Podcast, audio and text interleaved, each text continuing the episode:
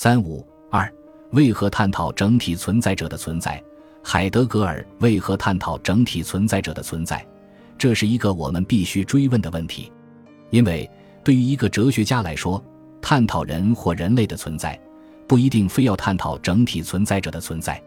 不过，对于处在现代西方哲学思想特定的演变历史中，极其关注现代人类的生存状况，并在自己的学术语境中找到了存在这一研究主题的海德格尔来说，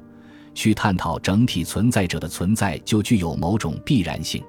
对于人类的存在来说，人类从诞生之日始就面对着茫茫的周围宇宙，感知和体验着所生存于其上的土地。感知和体验着与之打交道的山川、河流、植物、动物；感知和体验着所观察到的天空、太阳、月亮、星星；感知和体验着狂风暴雨、闪电雷鸣、洪水灾涝、干旱炙热等自然灾害，并一直不断地与它们进行抗争。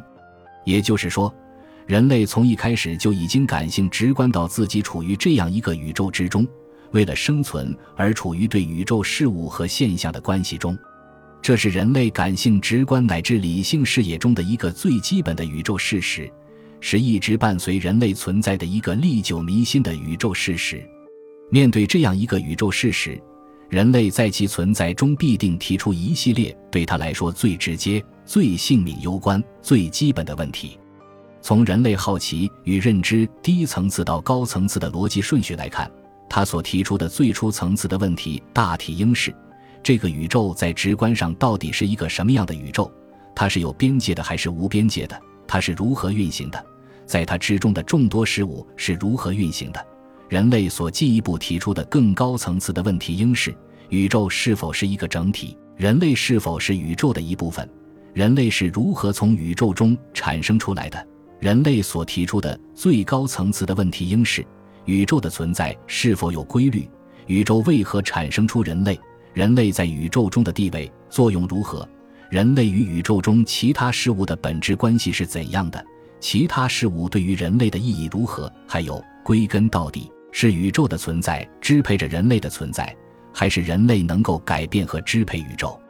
显然，对于有着好奇、感知和理性等认知能力，有着情感寄托要求。意志选择要求的人类来说，他一定会思考这些最基本的问题，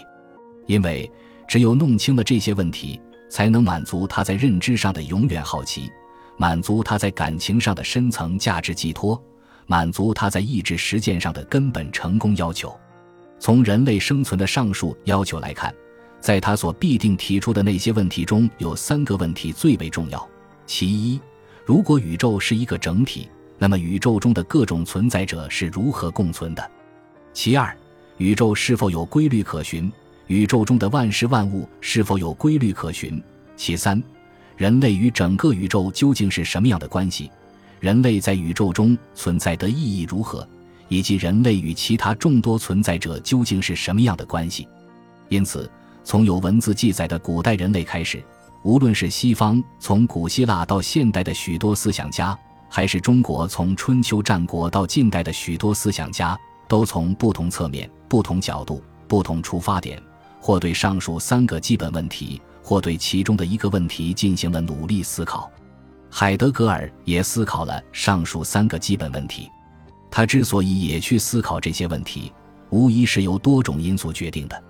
他所探寻到的存在这一研究主题。现代人类的主体性无度所造成的对自然的疯狂掠夺状况，近现代西方人学思想家对人类与宇宙自然关系问题的思考的片面性，应是其中的几个最重要的因素。首先，海德格尔的求知和学术经历使他进入了对存在问题及存在的含义究竟是什么这一问题的探讨，而存在问题。不仅包含了人类这一特殊存在者的存在问题，也不仅包含了宇宙中万事万物的存在问题，而且更包含了囊括人类万事万物于一体的宇宙的整体存在或一般存在问题。所以，探讨存在问题，即使是以人类这一特殊存在者的存在为聚焦，也最终涉及人类在整个宇宙中的地位，人类和宇宙的关系问题。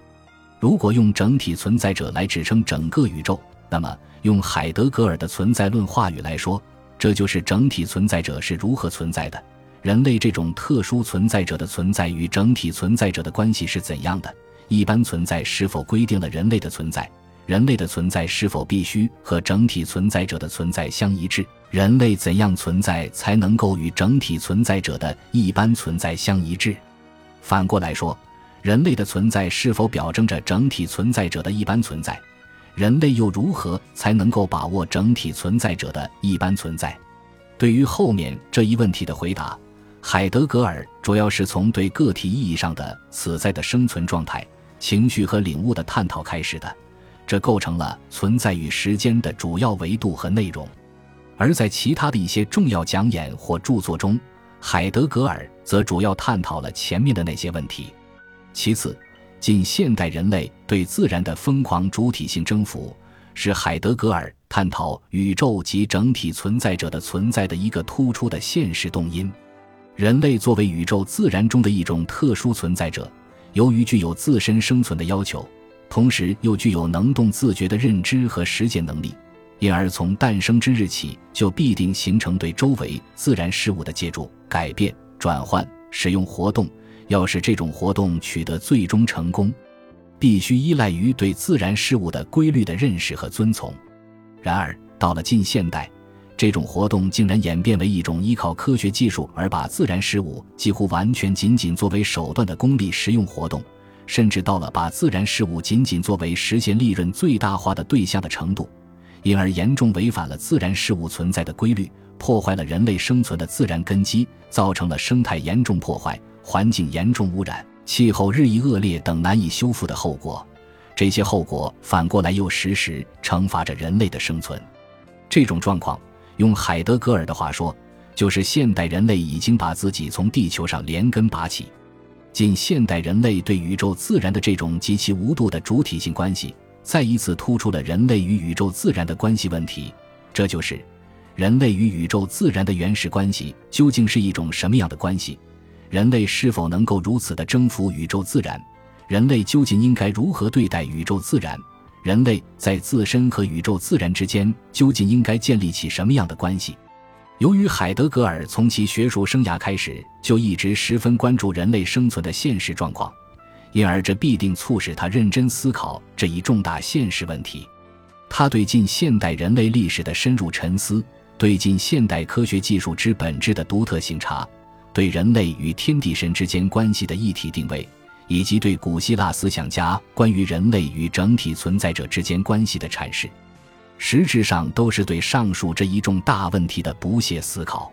无疑，无论是他的思路，还是他所得出的答案，都存在不完善之处，还需要做出检视和修正。但他抓住了这一事关人类存在前途命运的问题，并且带来了一种独特的审视方式，因而具有极其重要的激发价值。第三，近现代西方人学思想家对人类与自然的关系的思考，特别是培根、笛卡尔、康德。尼采等哲学家对这一问题的思考，形成了在理论上越来越突出人类自身的主体性、人类对自然进行认识和改造的主体性的哲学潮流。培根所提出的知识就是力量，在近代第一次表明了知识对于人类的主体性意义，而且他所说的知识主要是人类对自然的科学知识，这种知识能够变为改造自然的巨大力量。笛卡尔的“我思故我在”。凸显了人类的思想意识的极端能动特征，把思想意识看作是人类高于宇宙中其他事物的本质所在。康德的理性主体性哲学，更是第一次以系统深入的理论方式，高扬了人类在认知和意志选择方面对自然的超越意义上的主体性。他所提出的人在认识上为自然立法，意在凸显人类对于自身内外自然的认知主体性。而他所提出人在实践上为自身立法，则意在凸显人类对于自身内外自然的实践超越主体性。两种立法在实质上是一致的，都是强调人类理性对自身内外自然的自由超越意义。当然，康德思想的主旨是试图说明，人类发挥其理性本质是超越自然而获得自由的唯一途径，而不是说明人类对自然的违反规律的征服。但无论如何，他还是以阐发理性能力的方式，极大地突出了人类对自然现象的认知和超越的可能性。到了尼采的强力意志论，则在试图寻找人类和万物的共同本质时，严重漠视了人类和万物在演进史上的实质差别，把强力意志看作是整个宇宙世界的本质，甚至明确提出，强力意志的目标就是创造具有伟大意志力量的超人，使他来统治意志力量薄弱的芸芸众生，统治人类世界。这实际上把人类的意志主体性发展到了极端。在尼采的唯意志论中，虽然很少见到关于人类对自然的意志征服的论述，而且，虽然尼采也尖锐批判了从柏拉图到黑格尔的理性主义，强调了人类自然维度的情感、本能、欲望的重要意义，但他的强力意志理论，特别是超人理论，充分反映了近现代人类日益膨胀的主体性，包括人类对自然进行掠夺时征服的巨大力量。